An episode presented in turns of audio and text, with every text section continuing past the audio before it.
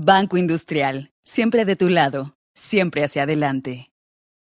Muy buenas noches, señoras y señores, y bienvenidos sean una vez más a este espacio, este espacio que ha sido creado gracias a Banco Industrial y que ha ido creciendo gracias a la aceptación no solamente de los guatemaltecos, sino de tanta gente que se ha unido a esta comunidad más allá de nuestras fronteras. Gracias por aceptar nuestro llamado, gracias por unirse a este grupo de personas que aspiran a ser mejores cada vez y justamente por ello es que se crea este espacio para brindarnos esas herramientas para poder seguir creciendo. Así que Hoy, gracias a Banco Industrial, les doy la más cordial bienvenida a una emisión más de Invitados.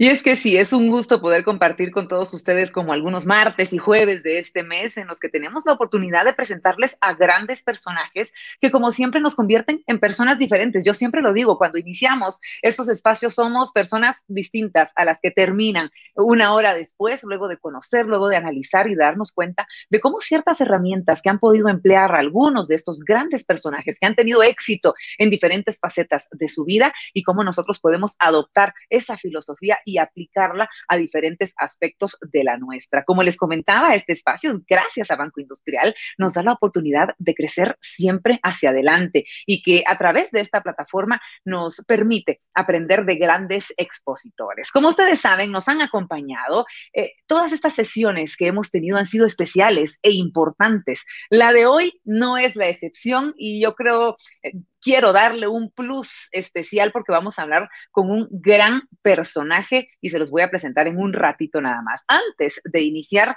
a presentárselos y a conversar con esta persona, quiero recordarles que desde ya pueden ir dejando sus preguntas porque sí, señoras y señores, hoy nos acompañará en este espacio de invitados nada más y nada menos que Jaime Viñals. Así que por favor prepárense, qué quieren saber, qué quieren conocer de este gran personaje. Estoy segura de que tienen muchísimas dudas, muchísimas preguntas o comentarios que quieren hacerle a este gran guatemalteco que nos ha dado mucha, mucha alegría y mucho orgullo a ese gran corazón de guatemaltecos que nosotros tenemos. Pero ahora sí, como les comentaba, eh, antes de iniciar, les recuerdo que pueden dejar sus preguntas, pero nuestro invitado es Jaime Viñals, este montañista profesional que ha escalado tres veces las cumbres más importantes de Guatemala, Centroamérica y el Caribe. En los últimos 30 años ha logrado escalar docenas de cumbres dentro y fuera de Centroamérica. Y yo quiero, mientras les voy leyendo un poquito de su trayectoria, que vayamos viendo algunas fotografías de este personaje que nos acompaña.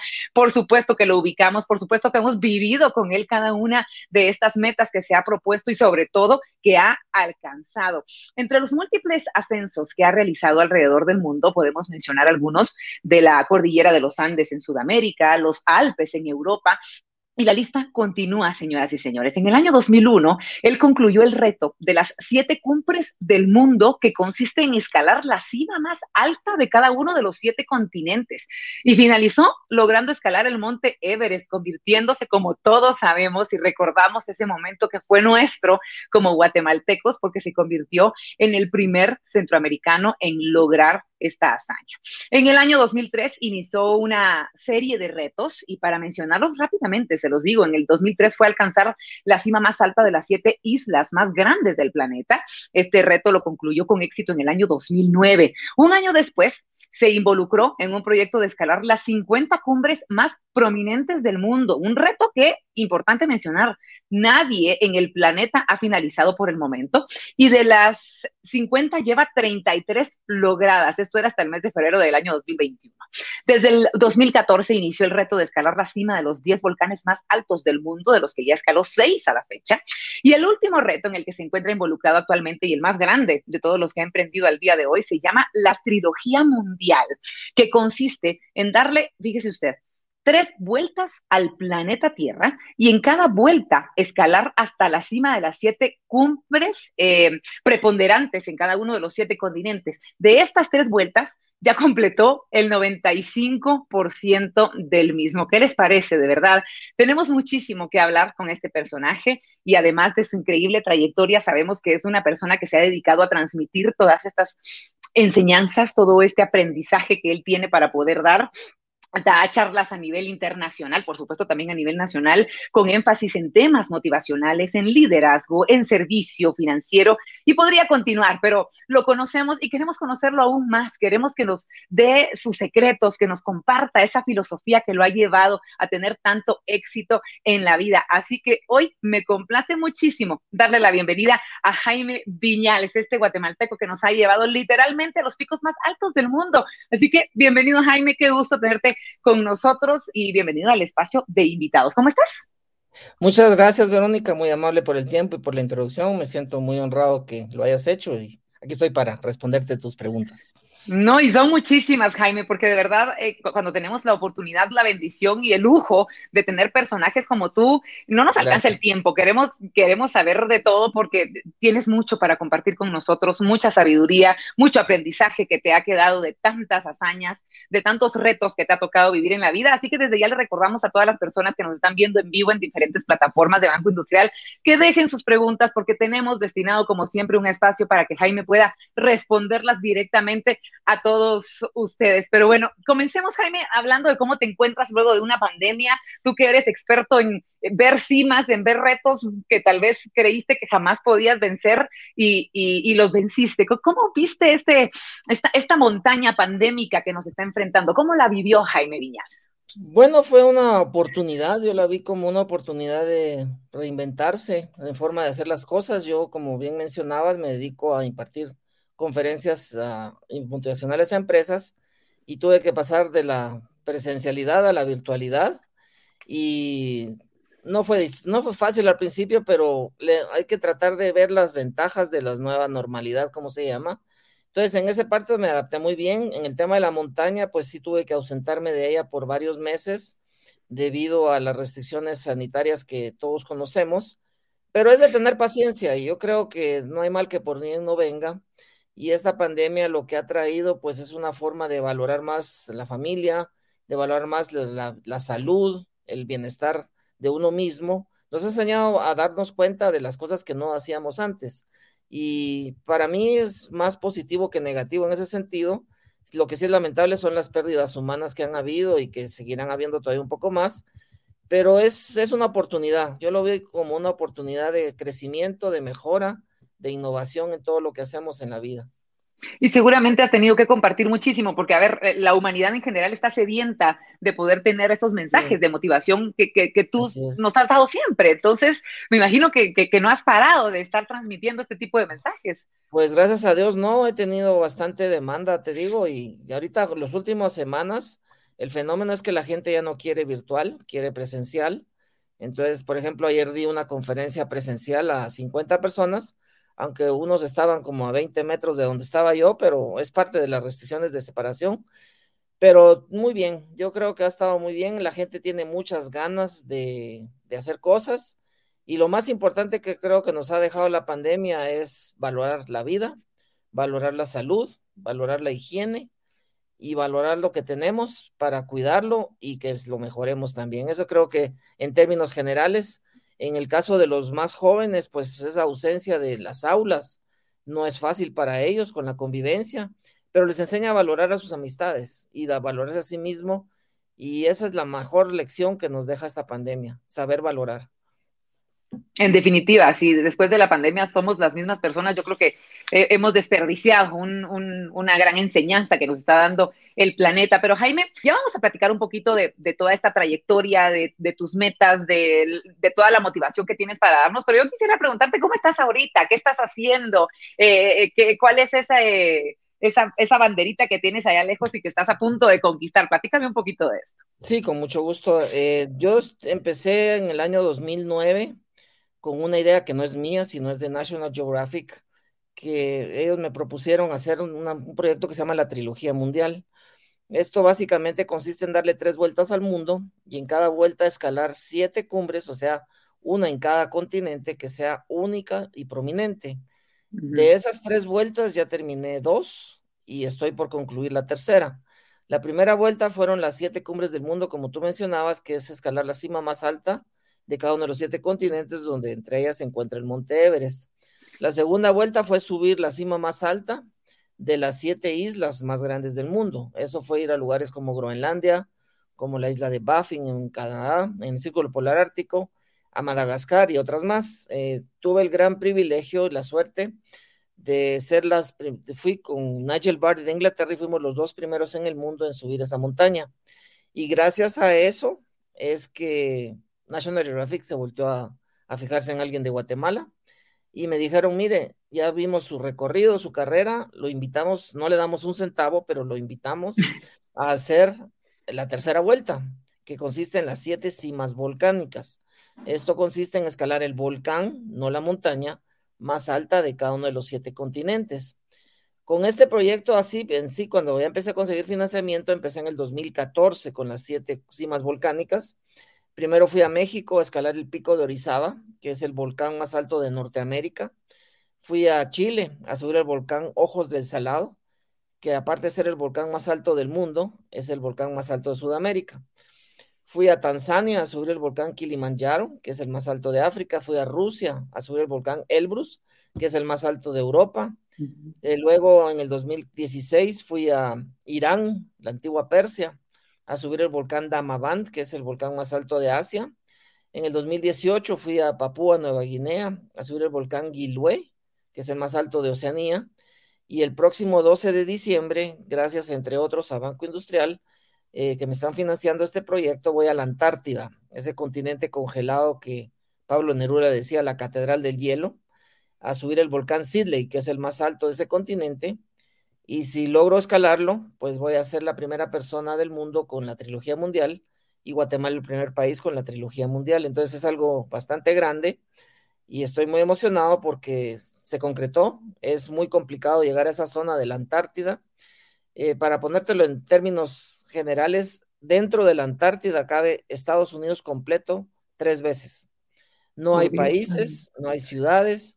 Tú puedes llegar a la Antártida por Chile y salir por Nueva Zelanda. Así de grande es. Es todo el sótano del mundo, literalmente. El hielo alcanza una profundidad de 8 kilómetros y cinco meses al año no está la luz del sol, es invierno con, con totalmente oscuras y se registran las temperaturas más bajas del planeta.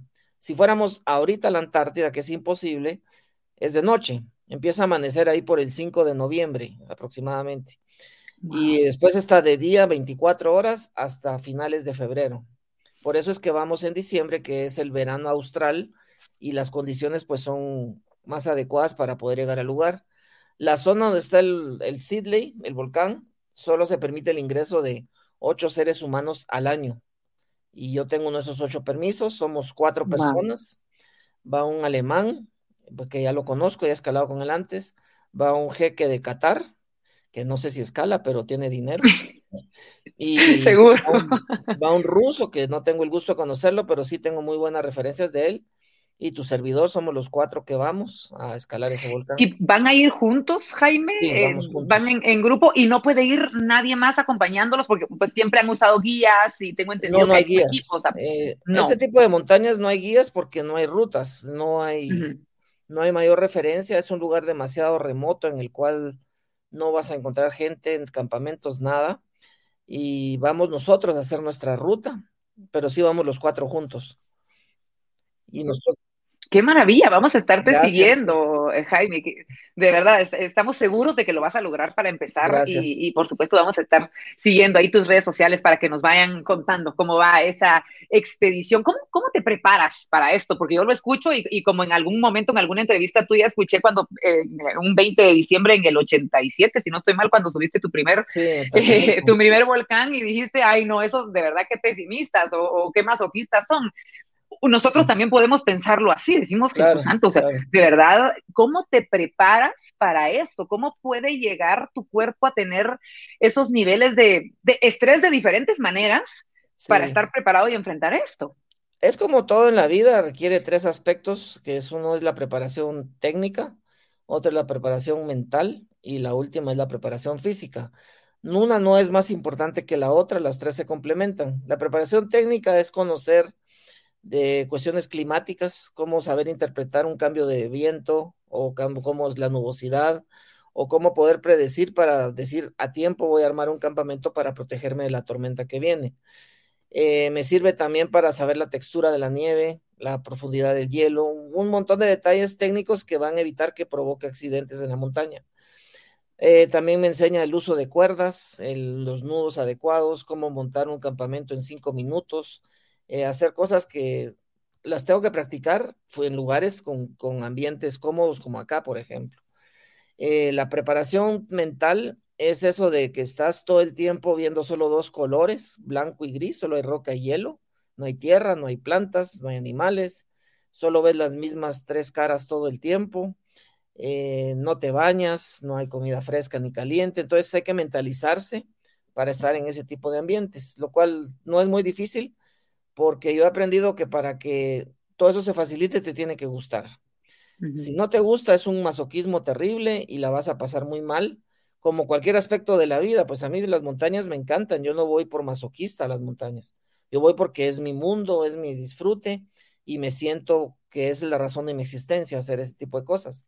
Para otra persona puede ser trabajar en el banco industrial, por ejemplo, para otro puede ser médico, para ti, por ejemplo, los medios de comunicación, para cada uno, entonces hay que prepararse en lo que uno le gusta hacer y cuando más conoces sobre eso, más lo disfrutas y más lo entiendes. Y la preparación física obviamente es cuidar el motorcito que uno tiene para que tenga la energía necesaria. Tengo la gran suerte de tener un entrenador que es el doctor Enrique Amaya. Él tiene muchísimos años de conocerme, él me ayudó mucho para poder subir el Everest y actualmente pues me sigue ayudando y gracias a Dios pues con él voy dos, tres veces por semana para entrenarlo aparte de obtener simetría muscular. Eso es haciendo ejercicios con pesas y la razón de tener una simetría muscular es para evitar lesiones, porque hay personas que, por ejemplo, entrenan más sus piernas y descuidan la espalda o los brazos. Entonces, ese, esa asimetría te hace más propenso a tener una lesión en la parte menos fortalecida, porque hay una asimetría que provoca esta diferencia.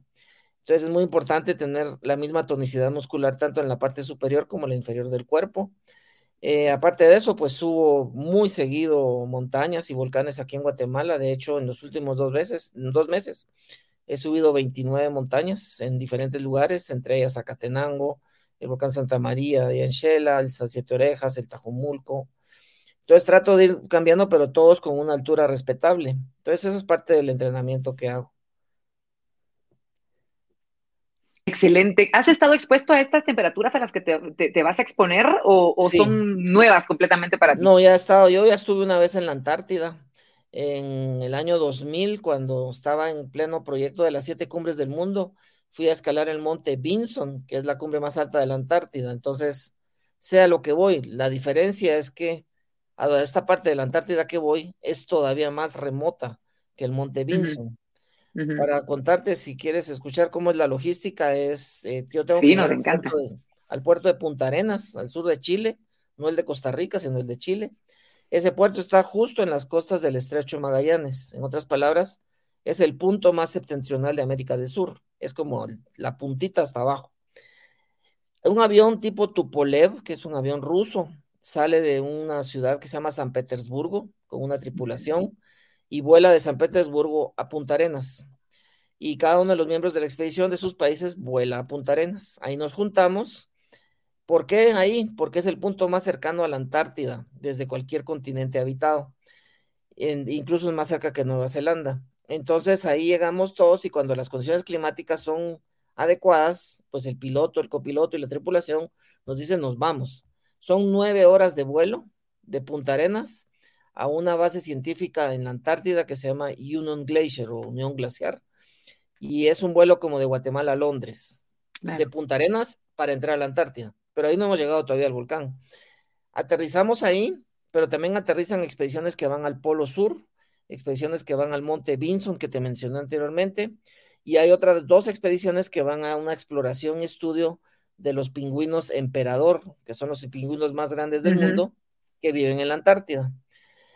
Eh, todos nos juntamos ahí y en esa base científica hay un avión desarmado en este momento. En los túneles de la base científica hay un avión C-47 con turbinas que lo van a armar para nosotros, porque nuestra expedición de, esta base científica al volcán son cinco horas de vuelo adentro de la Antártida.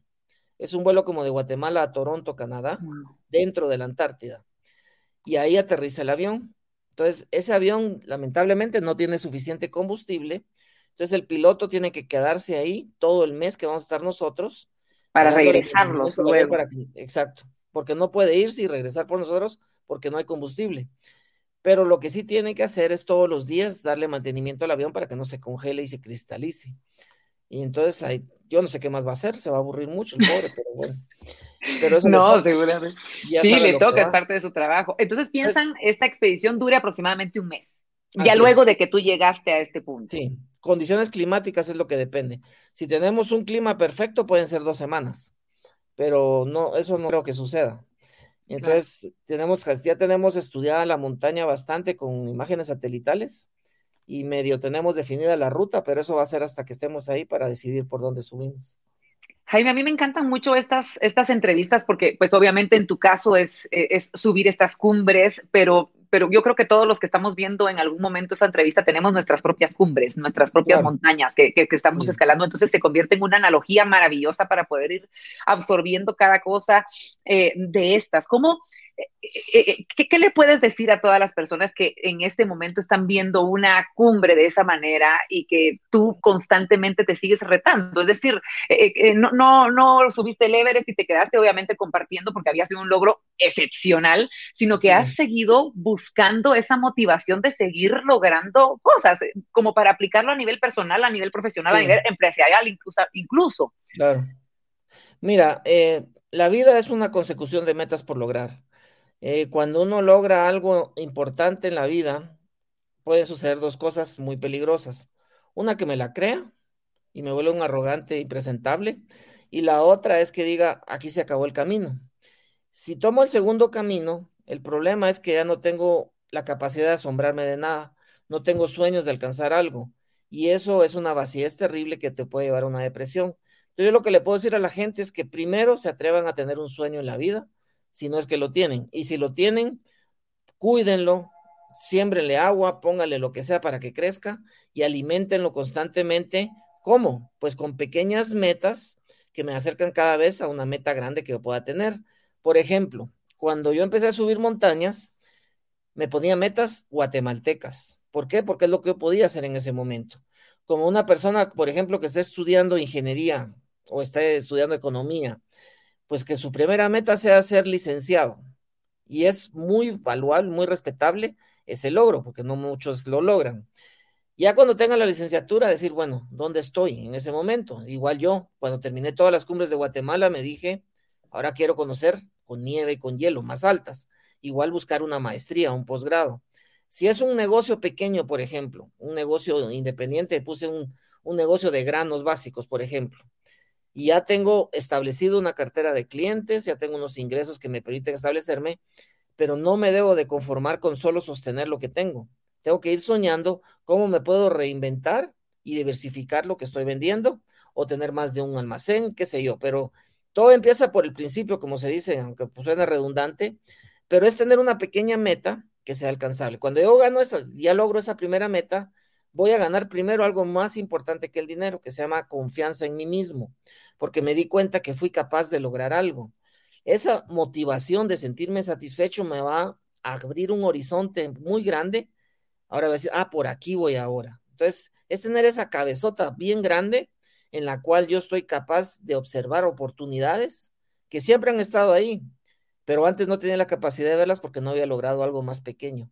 Y entonces, como te dije al principio, es una consecución de metas por lograr. Hay que ser disciplinado también, no desorientarse de lo que uno está haciendo. Hay que ser constante, tener esa convicción de que hoy voy a hacer un poquito más de lo que hice ayer. Y hoy estoy preparando la base de lo que voy a hacer mañana. Para mí esa es la clave. Por ejemplo, para mí una cumbre, cuando estoy ahí en la montaña, me doy cuenta que hay otra porque puedo subir y hay otra y hay otra. Y eso es lo que me permite a mí estarme reinventando constantemente y lo más importante de todos, disfrutemos lo que hacemos. Porque si somos felices con lo que estamos haciendo, vamos a generar una energía tan positiva que lo vamos a lograr siempre. Definitivamente, a eso venimos, a, ser felices a, este mundo. Entonces tenemos que ir buscando, obviamente, esta que sea nuestra meta final.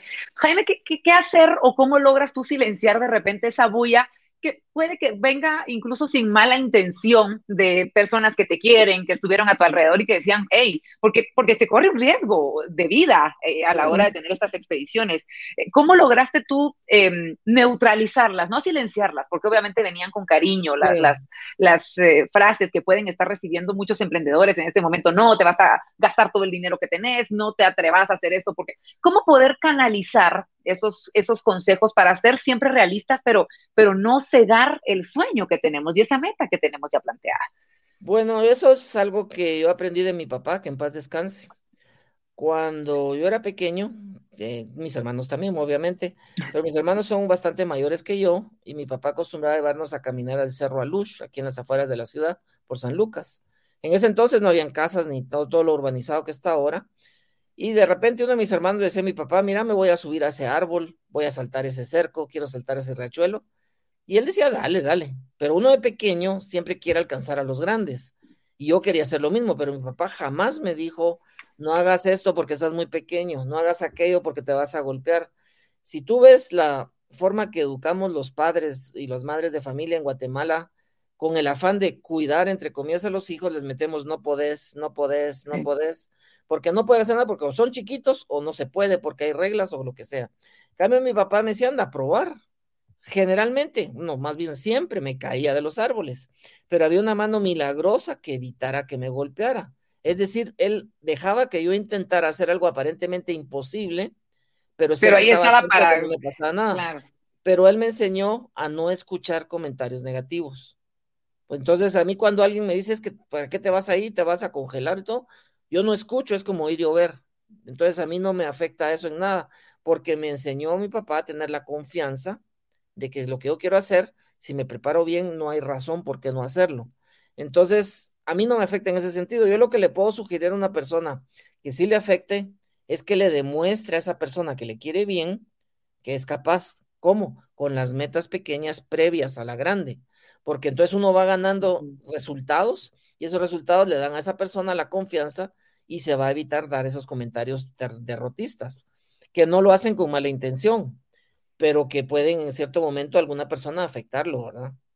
En definitiva, y yo creo que mencionaste también algo muy importante que hay que rescatarlo y es la preparación para, es decir, no nos estamos aventando a hacer algo eh, imprudente o sin una preparación. si se tiene la preparación, los estudios, pues no hay por qué dudar en que se puede alcanzar lo que se tiene. ¿Qué, ¿Qué hacer con esos para mantener una mentalidad positiva? Estoy segura de que has tenido miles de momentos dentro de estas cientos de cumbres que has alcanzado en los que en definitiva la situación se puso muy difícil, en donde estás sufriendo, en donde deben invadirte algunos pensamientos de, híjole, hoy sí no lo voy a lograr, ahorita sí mejor me regreso.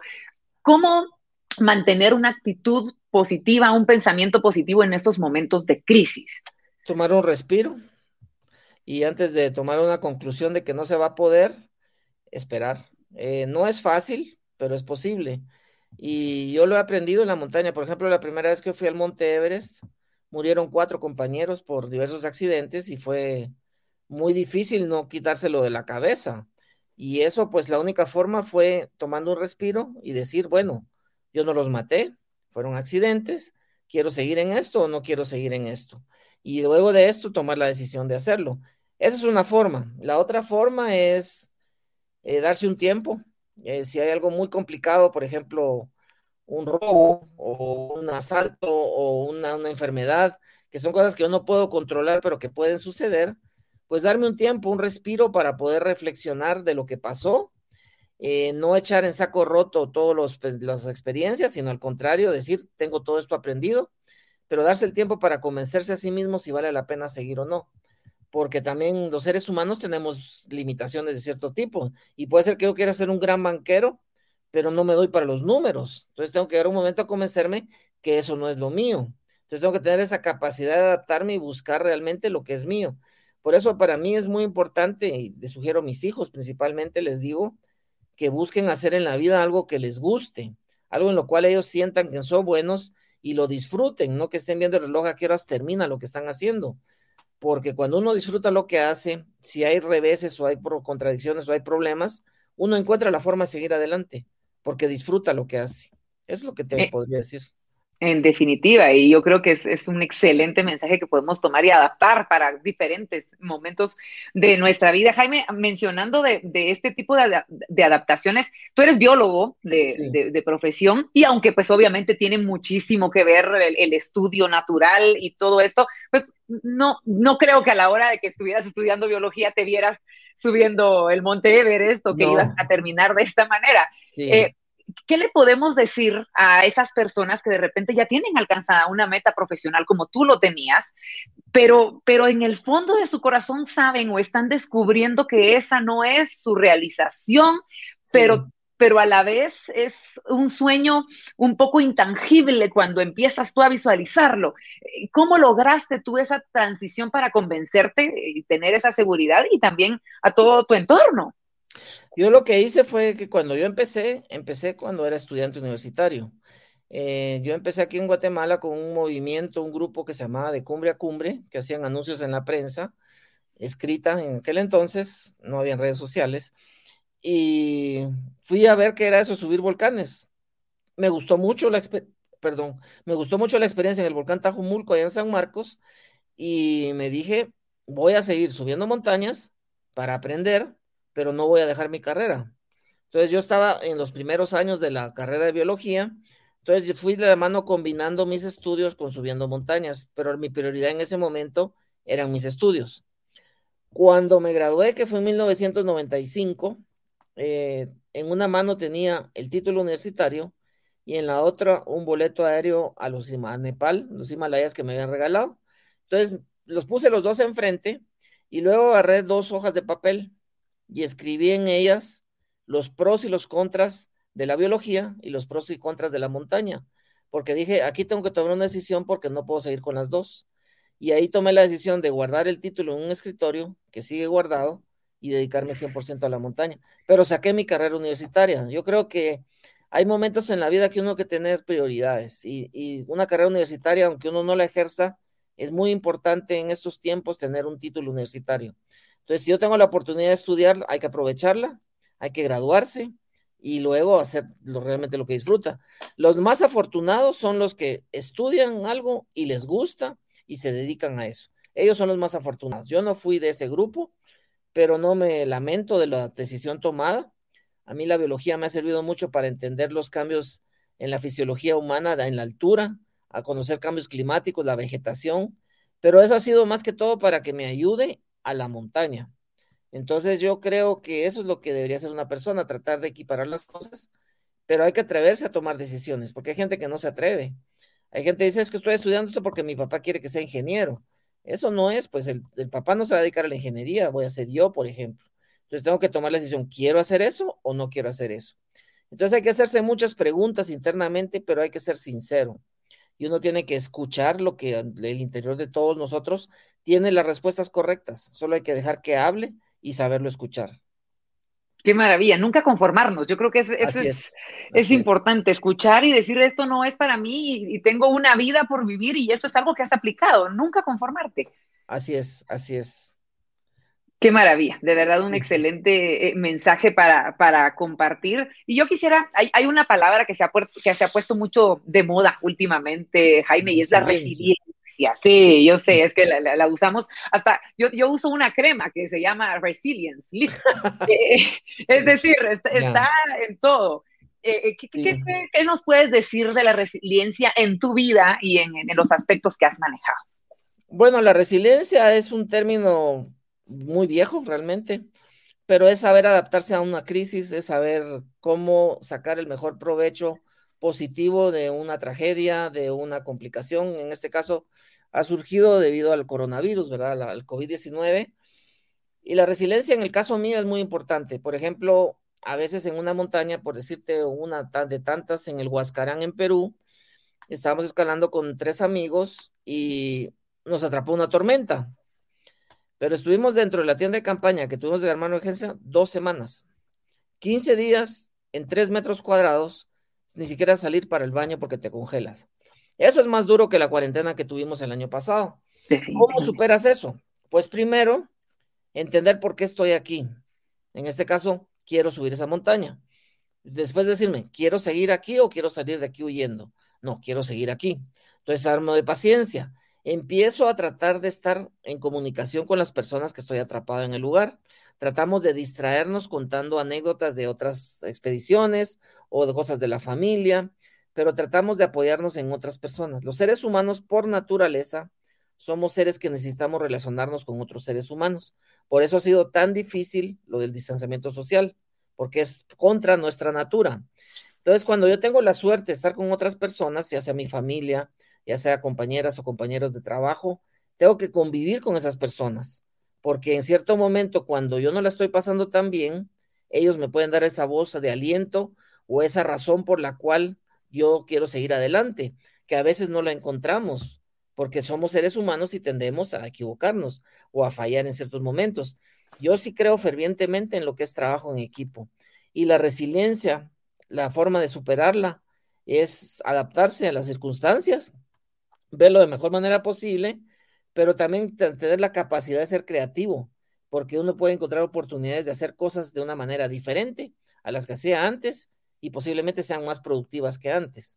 Pero hay que tener esa apertura de mente de lograrlo y generalmente se logra más con otras personas. Y hablando de esto, Jaime, enfocarnos en entender que sean personas que tienen una misma meta eh, o, pues. muy parecida a la mía. es lo que tú dices, ahorita vamos tantas personas que venimos preparados igual, que tenemos más o menos las mismas características, que tenemos una misma visión. Lo importante de encontrar y de rodearnos de gente que tenga la misma misión que nosotros. No, y también tener algo que se llama respeto, respeto a los demás, porque a veces puedo pecar yo de ser muy arrogante y pensar que todo lo que me dicen los demás están equivocados. Y no, todos tenemos algo que aportar siempre. Y mientras más abierto sea yo a escuchar a otras personas, algo puedo sacar de enseñanza o de mejora en lo que estoy haciendo. Pero eso se llama respeto también. Eso, eso es parte de la resiliencia también. También tener mucho respeto de las personas que no han sido afortunados y han adquirido el coronavirus y han fallecido algunos familiares eso es duro, pues sí, hay que aprender a respetar esas circunstancias, pero hasta en esos casos eh, hay que saber ayudar. Yo tengo un vecino que falleció de COVID-19 en octubre y yo he visto en la familia, él tiene, tiene dos hijas y su esposa que le sobrevivieron y les ha tocado bastante difícil al principio y han ido aprendiendo y, lo ponen a él como referencia de cómo salir adelante, de cosas que lograba y todo.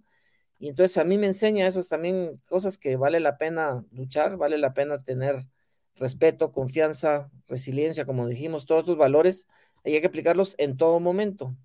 Eso es lo que yo creo.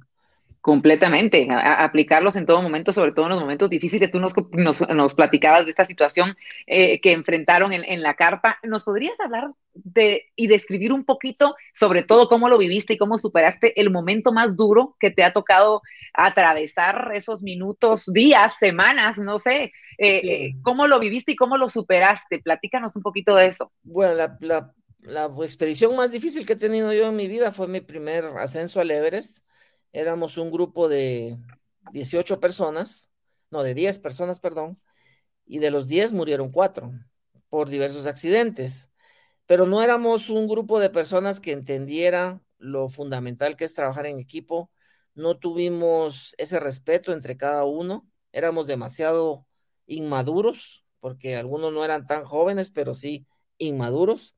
Yo tenía 26 años, si no estoy mal, y una persona murió de edema cerebral, otro murió de edema pulmonar, otro cayó en un precipicio y el otro murió de hipotermia. Eh, todos los accidentes pudieron haberse evitado.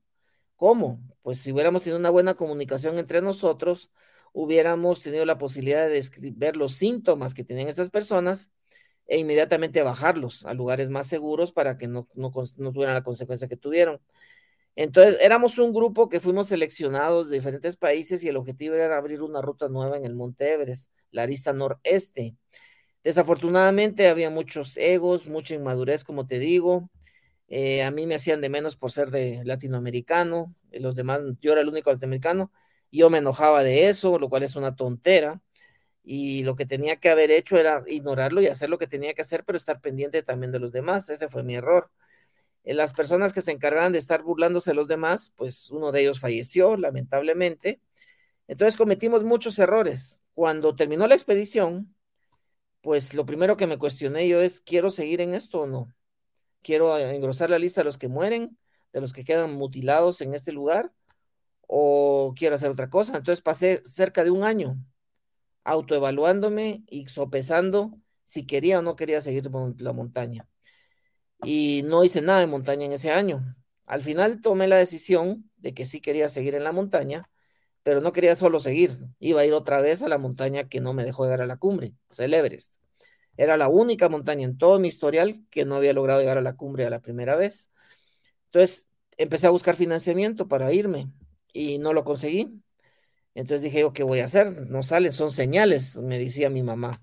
Son señales que no hay que hacerlo. Yo le digo, no, las señales no existen. Tengo una mala. Tan bellas, se preocupaba. Y entonces dije yo, no puedo ir en este momento al Everest. Bueno, voy a buscar un grupo, un listado de montañas alrededor del mundo, que una de ellas es el Monte Everest, y voy a ir escalando las otras que requieren una menor inversión para ganar experiencia, darme más a conocer y abrir espacios para ir Monte Everest. Eso fue las siete cumbres del mundo que te conté anteriormente. Entonces fui subiendo de la Concagua en Argentina, después fui a, Rusia, fui a Tanzania, estuve todas las montañas y terminé, curiosamente, el último fue el Everest. Ahí fue un parteaguas en mi carrera como montañista. Pero en ese proceso de, ir por segunda vez al Everest, eh, fui madurando, fui conociendo subir montañas con otro grupo de personas y me fui dando cuenta de mis propios errores. Pero para eso hay que estar abierto, hay que estar muy abierto y tener la, la, la honestidad con uno mismo de decir, en esto me estoy equivocando y lo tengo que corregir pero hay que oírse mucho internamente. Yo, yo lo hago constantemente. Una forma fácil es meditando. En la montaña, por ejemplo, pasamos muchísimas horas en silencio, aunque estemos al lado de otra persona, porque o voy caminando, o voy escalando, o voy platicando. No puedo hacer las dos cosas al mismo tiempo. Y, y, en esos momentos de silencio de muchas horas, yo he encontrado respuestas de dudas que tenía, soluciones de problemas que tengo, y ahí mismo he encontrado los nuevos retos que cada vez voy haciendo me ha enseñado a ser creativo e innovador en esas circunstancias. Entonces la montaña básicamente para mí es un santuario que me da todas esas respuestas y eso fue lo más duro que, me tocó en la montaña hasta ahora. Definitivamente. ¿Cómo viviste, eh, porque nos platicabas de tu regreso luego de esa expedición, pero cómo vivían como equipo o como grupo el fallecimiento de cada una de esas personas? Es decir, eh, se nos, se nos hace de película, de, cosas que vemos en la película, pero cómo sobreviven ustedes emocionalmente a golpes tan duros como el fallecimiento de cuatro integrantes? Eh, fueron en diferentes momentos. Lo que sucede es que en una montaña como el Everest eh, tienes que saber qué puede pasar en cualquier momento. Desde antes de ir a la montaña, uno tiene que ser consciente que el riesgo es bastante alto. Entonces ya vas mentalizado que puede suceder. Eh, no éramos amigos, ninguno del grupo. Entonces y también no los maté yo. Entonces, realmente no afecta tanto, pues suena un poco frío, pero realmente no afecta. Y es que estás viviendo obviamente muchas presiones que, tienes que escoger cuáles vivir. Y la falta de oxígeno, las condiciones que estás, no te permiten percibir la magnitud de lo que está pasando realmente. Es como, como tú dices en una película, realmente porque uno está como, como presente pero ajeno al mismo tiempo. Entonces, no, uno no percibe todo eso hasta que está fuera de la montaña. Ahí es donde se ve lo duro. Igual, por ejemplo, cuando llegas a la cumbre, ese no es el lugar más feliz. O sea, la cumbre es la mitad del camino. Yo no subo ahí a vivir. Yo empiezo a disfrutar el éxito de la cumbre cuando estoy abajo de la montaña, cuando tengo suficiente oxígeno, cuando mi cuerpo funciona bien y estoy ya en un lugar seguro. Ahí empiezo a disfrutar la cumbre. Lo mismo pasa cuando hay un accidente, uno no lo visualiza hasta que está fuera de él y darse cuenta el impacto que tuvo lo que se vivió ahí. Claro, claro, completamente de acuerdo. Es como el, alcanzar la meta. Sabemos que el, proceso no es, no es fácil, pero la satisfacción de haberlo logrado, pues obviamente es lo que, lo que se vive. Jaime, te digo que vas a tener que tomar mucho tiempo para poder ver todos los mensajes de felicitación que hay en las redes sociales. Eso es lo que más tenemos, la gente como siempre desbordando toda su admiración, todo su cariño. No los podemos leer todos, obviamente, vamos a leer algunos más adelante. Les recordamos que todavía pueden dejar sus, preguntas, pero sí hay mucho cariño para ti en las redes y, esperamos que puedas leer cada uno de esos mensajitos. Mientras tanto, Jaime, hablemos un poquito de las futuras generaciones. ¿Cómo has vivido tú eh, esos nuevos eh, personajes que han logrado estas metas, pero sobre todo, ¿cómo ves la inquietud en los jóvenes hacia seguir tus pasos, esos caminos que tú has labrado por los guatemaltecos y por todos los centroamericanos? Bueno, no, realmente no, he visto gente en la montaña, sí, pero no es muy diferente a, mi generación o las que estuvieron. Lo que sí he notado en las generaciones actuales es algo preocupante y es eh, la falta de capacidad de tener sueños. No tienen metas porque todo lo ven en los videojuegos, todo lo ven en el internet, todo está resuelto según ellos en lo que hacen y eso es preocupante. Yo creo que cuando una persona no tiene sueños, no está pensando dónde va a estar dentro de cinco años, dentro de diez años, no está pensando en mejorar para que su familia esté mejor, por ejemplo, y es importante tener sueño, no importa lo que sea. Yo, por ejemplo, todas las conferencias que doy, no estoy buscando que de ahí salgan montañistas, sino que salga gente que quiera alcanzar las propias cumbres de su vida. Y algo que es muy importante también es el, la capacidad de asombrarse.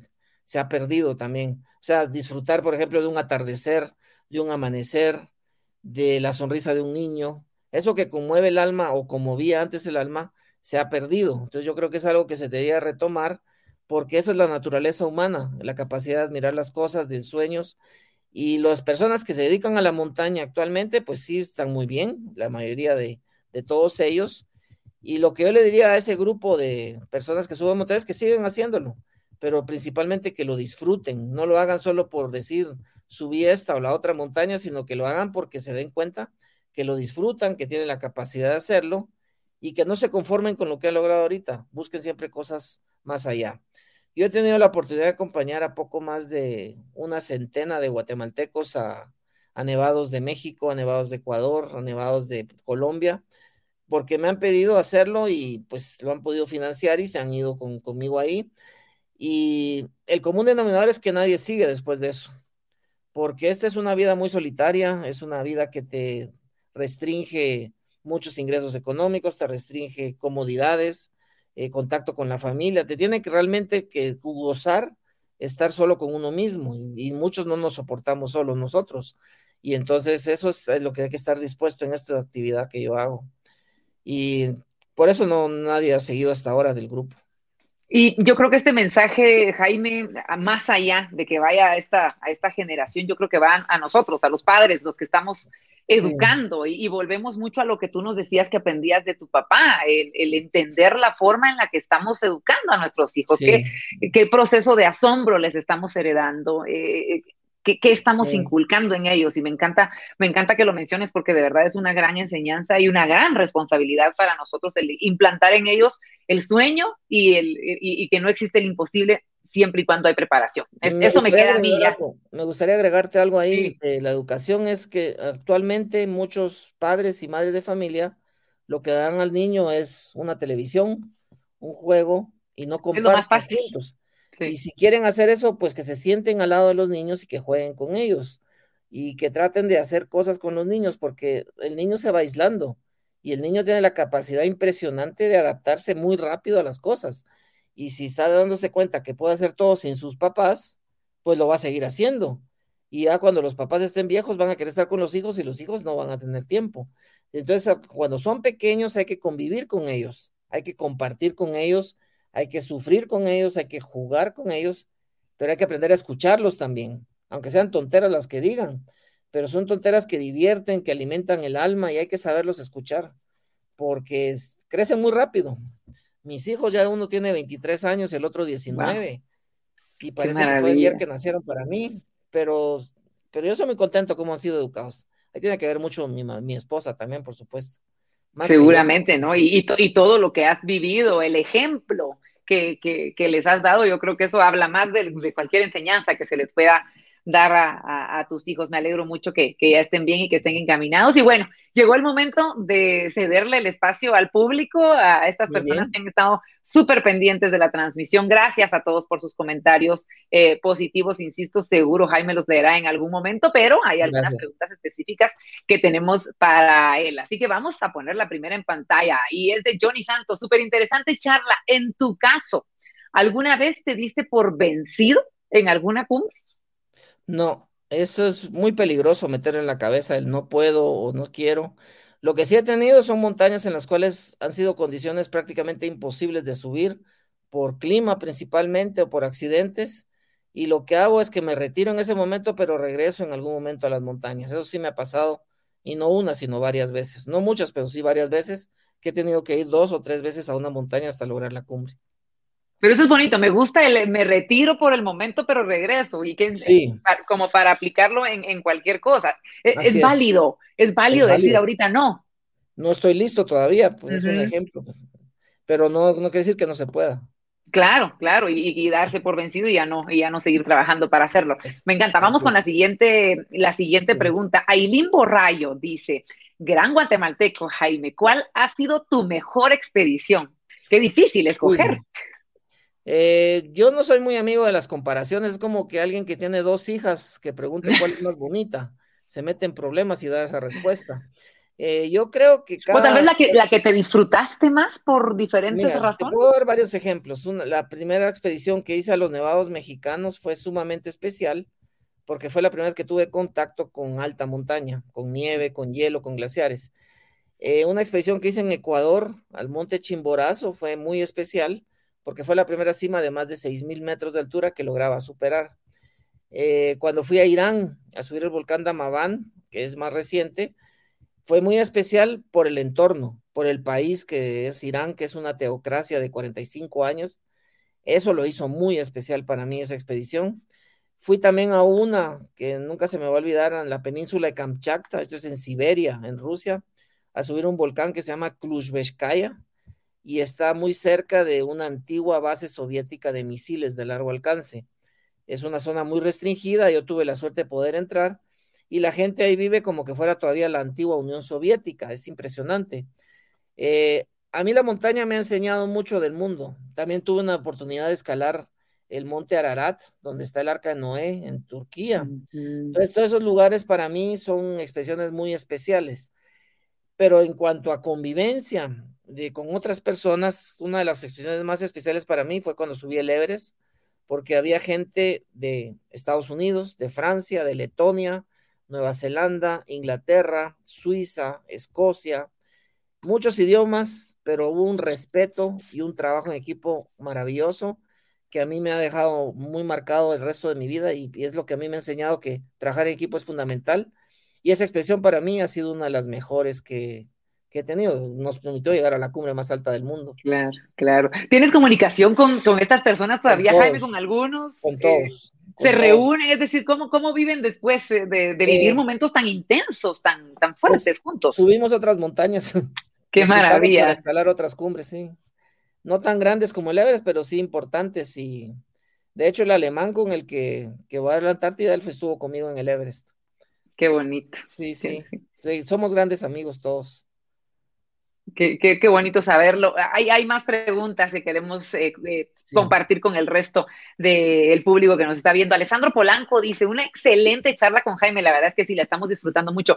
¿Qué se siente ser el primer guatemalteco, y no solo el primer guatemalteco, el primer centroamericano, hay que decir, en, subir el monte Everest? ¿Cómo, cómo lo viviste? Pues Porque estabas muy joven, como tú muy bien lo dices. Eh, pues Jaime, ¿cómo, fue un gran honor, yo me sentí, yo no lo, no lo percibí en aquel momento, han pasado los años y cada vez lo, lo, lo percibo más, eh, fue un honor para mí, un privilegio ser el primero, no lo hice por esa razón, pero sucedió, gracias a Dios, y me comprometió también, es un, a mí me ha comprometido esa cumbre a seguir en la lucha porque la gente se ha tomado la molestia de tomarme de ejemplo, y para dar ejemplos hay que dar resultados. Y para dar resultados hay que seguir escalando. Entonces, eh, eso diría yo, fue mucha emoción, fue un orgullo y un compromiso también. Gracias, gracias por compartirlo con nosotros. Tenemos una pregunta más para Jaime en esta transmisión, así que la ponemos rápidamente en pantalla. Nos dice Gabriel López, qué gran charla y una carita de admiración. ¿Algún consejo para conquistar por primera vez una cumbre? Bueno, si te refieres a una cumbre, una montaña, pues yo te sugiero que busques una cerca del lugar donde vivas. Si es en Quetzaltenango, pues hay muchas opciones Si es en San Marcos también, si es aquí en la ciudad de Guatemala, pues tienes el volcán de Pacaya, el volcán de Agua cerca, y buscar montañas pequeñas inicialmente para darte la oportunidad que tu cuerpo experimente un ambiente diferente y de esa manera pues decir, bueno, me gusta o no me gusta. Si te gusta, pues ir por uno un poco más grande y progresivamente hacerlo. Si te refieres no a montañas físicas, sino cumbres de la vida, pues primero te invito a investigar de qué se trata lo que quieres lograr, estudiarlo, ver los pros y los contras, darte cuenta si te interesa o no, y a darle, pues no pensarlo mucho y hacer las cosas. Maravilloso, sí, hay que moverse de diferentes maneras hasta poder alcanzar lo que, lo que estás buscando, esa meta que, quieres conquistar. Me dice producción que tenemos tiempo para una pregunta más, así que nosotros aprovechamos cada minuto, cada segundo y toda la sabiduría. Brian Morales nos dice, ¿cómo aconseja vivir un fracaso? Para después seguir intentando luchar por nuestras metas. Un poquito por lo que íbamos hace un ratito, Jaime, de me retiro ahorita, pero regreso con más fuerza. ¿Cómo vivir ese proceso? Gracias por tu pregunta. Primero, quitarte del diccionario la palabra fracaso. Eso no existe. El fracaso es muy lapidario la palabra. Es mejor decir una experiencia difícil o una mala experiencia. Y si las cosas no salieron, es por alguna razón. Es por no estar preparado apropiadamente, no haberse preparado apropiadamente o simplemente hacerlo muy impulsivamente. Pero yo creo que en toda experiencia difícil, como no, no, para no decir fracaso, es un aprendizaje. Entonces eso a mí me da la capacidad de decir, bueno, cometí este, este, este error o pasaron estas cosas y yo la próxima vez que lo intente voy a evitar cometer esos errores o hacer las circunstancias que me llevaron a esto, pero no verlo como que es el fin del camino cuando hay una mala experiencia o un fracaso, para usar la palabra de la persona, es, es una gran oportunidad. No todas las cosas se logran a la primera, pero eso no significa que no seamos capaces de lograr las cosas. Es aprender, volverse a levantar, prepararse apropiadamente y a volverlo a hacer de otra manera, pero siempre se puede superar. Definitivamente lograr tener esa mente fría también para ver dónde fue que fallamos, Así es. Eh, en dónde podemos... mejor si alguien lo ayuda a la persona. Claro. a veces uno no es objetivo en ver las cosas, pero alguien que está cerca de mí tiene otra, otra óptica de las cosas y me puede dar mucho para ver los errores que estoy cometiendo. Pero hay que aprender a escuchar también. En definitiva, en definitiva, excelente consejo, Jaime. Hemos llegado al, final de, esta charla. Se pasó la hora rapidísimo, de verdad. Eh, eh, hemos aprendido mucho. Queremos agradecerte el que nos hayas compartido tantas cosas, eh, tantas experiencias, tanto aprendizaje. Y quiero dejarte estas últimas palabras para la gente que nos está viendo, de repente para los que quieren subir un Everest real o los que tienen su Everest de diferentes formas, como analogía en su vida para que les des ese, consejo de, Jaime Viñals en este momento. Pues primero agradecerte a ti, Verónica, por el tiempo y la entrevista y al Banco Industrial por hacerlo posible y que nos sintamos primero orgullosos de quiénes somos, no importa nuestra condición económica o social o académica, lo que somos seres humanos valiosos, todos, y cuando yo me quiero a mí mismo, me voy a cuidar. ¿Y cuidarse qué significa? Pues tratar de todos los días tener lecciones que me permitan enriquecerme, tener metas. Si no tengo, pues busco una. Y si no, pues se la copio a alguien, pero tener un incentivo de lograr algo en la vida. Cuando tengo un incentivo, un sueño, tener una casa, por ejemplo, tener un vehículo, tener un trabajo, graduarme en un estudio, no importa lo que sea, cuando tengo una ilusión de alcanzar algo, eso mismo me da las respuestas de las cosas que quiero lograr pero si soy de aquellas personas que solo se pasa viendo malas noticias y se queja que solo ladrones hay y todo, le va a ir muy mal en la vida porque primero solo está viendo cosas negativas. Yo los invito a que busquen cosas positivas como esta entrevista y así como esto hay muchos programas en la vida. Y uno tiene que aprender a ver el lado positivo de las cosas. No generalmente nos tendimos a qué fue lo más difícil o lo más trágico. Es mejor ver qué fue lo más enriquecedor, qué puedo sacar de provecho de esta experiencia. Cuando yo veo las cosas de una manera positiva, las cosas salen más fáciles y principalmente soy más feliz y agradecido. Eso, es lo más importante, la, energía tan maravillosa de bendición que tiene el agradecimiento. Jaime, esperamos en enero estar platicando acá, que nos traigas todas las fotos de esa expedición, por favor, ver la banderita no solo de Guatemala, sino de Banco Industrial ahí puesta. Eh, sabemos que lo vas a lograr, así que eh, te deseamos lo mejor, estamos pendientes de esta expedición y, sabemos, sabemos que seguramente vamos a estar festejando todos los guatemaltecos próximamente. Muchas gracias, Verónica. Muchas gracias. Gracias, gracias a ti, Jaime. De verdad, un, un, honor haberte tenido en este espacio. Y muchas gracias a todos ustedes que han dejado tanto cariño, tanto en Facebook como en YouTube, en LinkedIn. Han tenido la oportunidad de, de comentar, de compartir esta hermosa y valiosa entrevista. Recuerden que se queda en Facebook, por ejemplo, la entrevista por mucho más tiempo para que ustedes puedan compartir el enlace, copienlo, envíenlo por WhatsApp. Este tipo de cosas son las que tiene que compartir el guatemalteco, las cosas buenas, las cosas que nos dejan un mensaje muy, muy grande, como la charla que tuvimos la oportunidad de vivir, estos aprendizajes que Jaime Viñals compartió con nosotros de una experiencia de vida inimaginable y que muy pocas personas en el mundo tienen para compartir. Nosotros los guatemaltecos tenemos la dicha de tener a este representante que sigue dejando la bandera literalmente la bandera de Guatemala muy en alto. Así que nosotros, en nombre de Banco Industrial, en nombre del espacio invitados, les agradecemos por estar con nosotros, les agradecemos por ser de esos guatemaltecos que quieren ir siempre hacia adelante, al igual que Banco Industrial, quieren superarse y quieren cumplir sus metas. Soy Verónica de León Regi, los invito desde ya a que sigan siempre las redes sociales de Banco Industrial para enterarse de los próximos espacios como este que tendremos preparados especialmente para todos ustedes. Así que desde ya les digo muchas gracias y los espero en una emisión de invitados.